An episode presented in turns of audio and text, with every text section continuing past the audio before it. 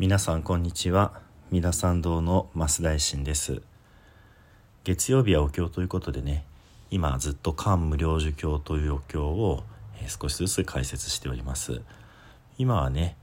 第14番目の瞑想、まあ、極楽に生まれることができる菩薩様の、えー、あり方。これをね上拝正祖と言いますけども上の矢からと書きますけども上杯の中でも、えー、上中下の3つが分かれていて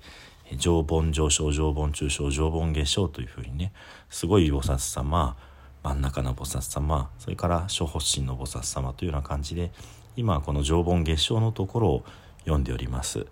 それでですねこの上中下まあ上盆上昇から上盆下昇までを今丁寧に見てきているので比較がとてもしやすいわけですね。で極楽に上盆月照の菩薩様が生まれた時に、えー、最初に、蓮の花がつぼんでいてこれが7日経って開くとそして最初は仏様の姿がはっきり見えないけどもだんだんと、えー、見えるようになってくるというようなところまでお話をさせていただきました。それでですねそのお姿が見えてからこの上盆下所の菩薩様がどういうふうにご活躍なさるかというところですけども、え、続きのお経の続きのところになります。大三七日後三七日の後において三七日すなわち、えー、三七二十一日ということですね。ですから3週間後って感じですね。内領領権、えー、すなわち、えー見終わるこの仏様阿弥陀様のお姿がねはっきりとこう見えてくるですから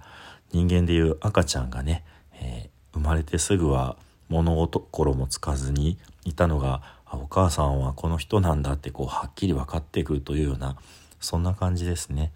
そしてこの仏様のことがはっきり分かった時点で、えー、門宗音上音を聞くんですね音声いろいろな音を聞く。そしてその音というのが開演妙法実はみんな、えー、絶えなる法仏法尊い教えというものを述べていた伝えていたってことが分かるようになる。これも赤ちゃんに例えるなら最初は音が聞こえるけれどもそれが何だか分かんない。それが言葉として意味を持ってくる。も意味を持っていたっていうことがわかるみたいなね。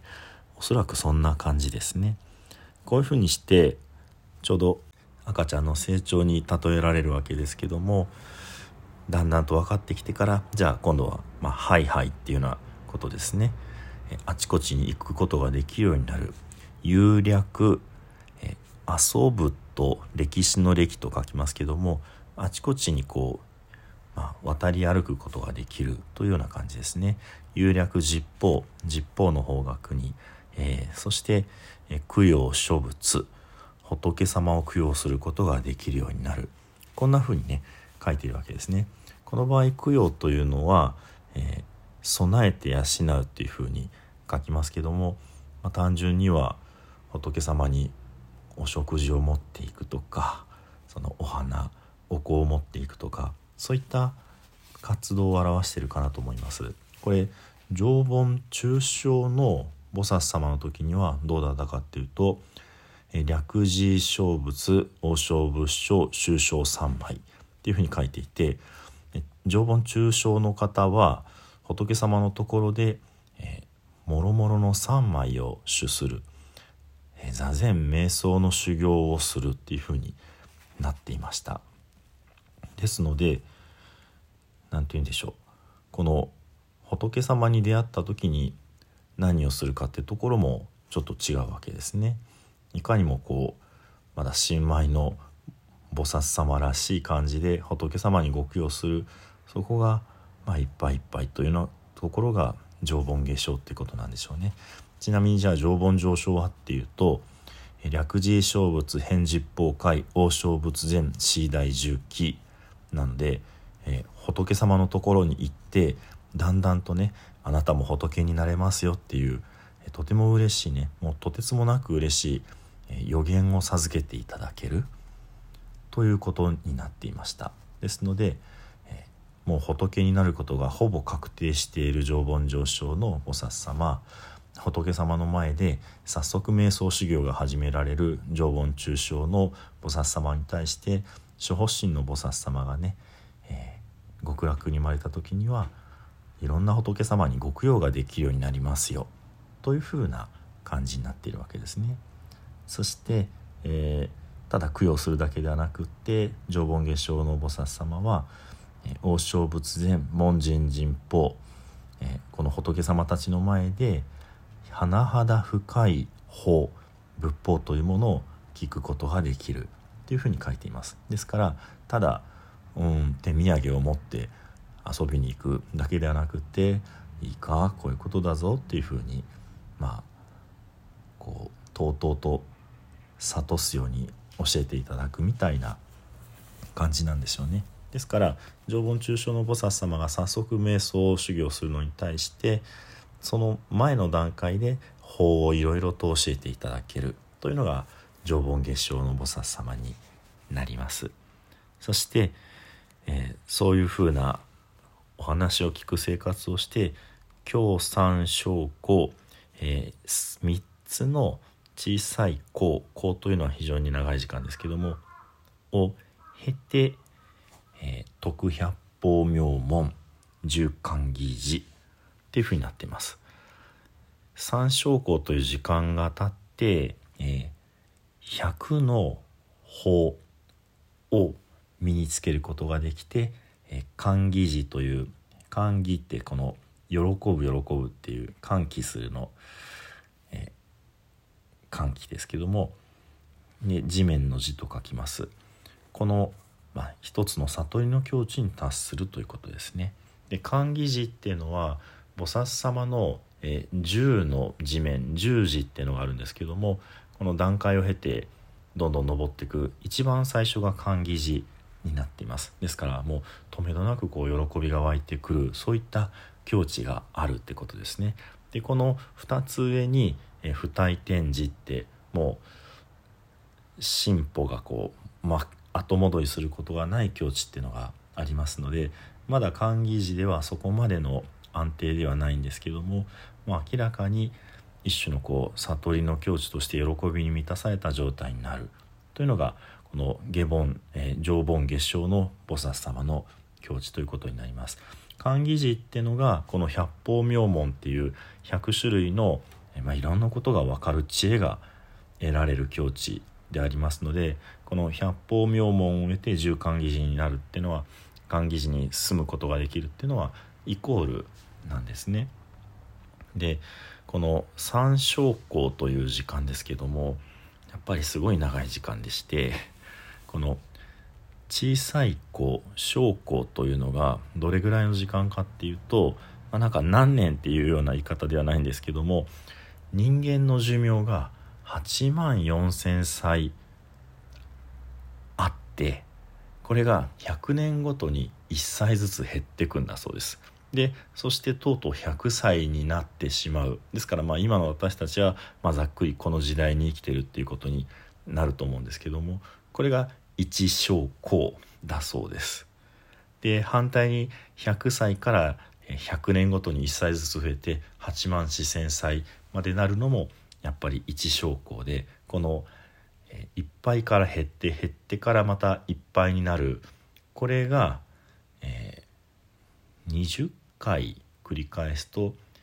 1中高という言い方になるんだそうですそしてこの20小項である1中高が4つあって1大項になるという数え方もあるそうです。まあ途方もない数字ですけれどもこの3小項をかけて常盆月照の菩薩様は寛義寺になるですねだからとても遠いなって思っちゃうんですけどもこれ極楽ではなくってこの世で菩薩様が修行しようとすると一麻生義行かかるってなってるんですね。一麻生義行麻生義ってのが途方もない数という意味だそうでして一説にはこれは10の56乗だそうですので、えー、1書いてその後0が56個並ぶっていうねこの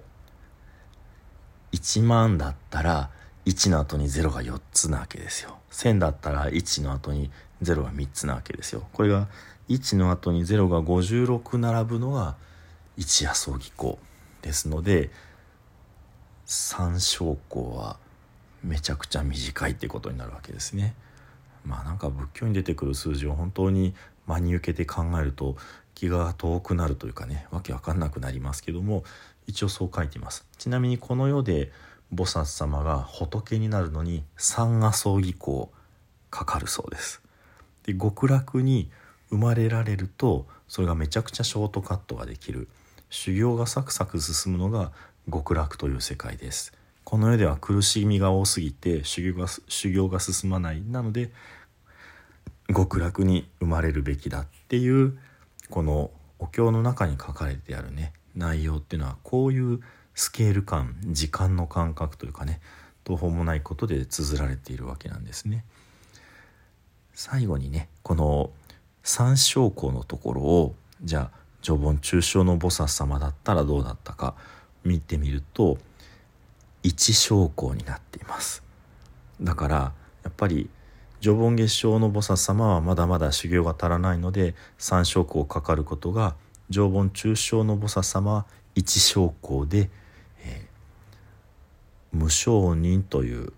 悟りが得られる、まあ、ちょっと詳しいことは割愛しますけどもそして寿期が得られるっていうふうに書いています。寿期っていうのは未来に仏様になる予言をいただけるということですね。ですからそういうところでも比べても常盆上昇の菩薩様はもう早々に寿期が得られますのでもうスピード感がまるっきり違うということなんですね。書かれてる内容が難しいのでなんとなくああすごいんだろうなぐらいであの読み飛ばしがちですけどもこうやってきちんと比較をしていくとまあ分からないですけども分からないなりにすごいことがちゃんとこうグレード分けでね書かれてるんだなって気づかせていただける次第です。ではね今日でこの常盆月照の菩薩様は終わりとさせていただきます。最後に十遍の念仏ご一緒にお唱えください。土生十年ナムアミダブナムアミダブナムアミダブナムアミダブナムアミダブナムアミダブナムアミダブナムアミダブ。ナムアミダブツナムアミダブ。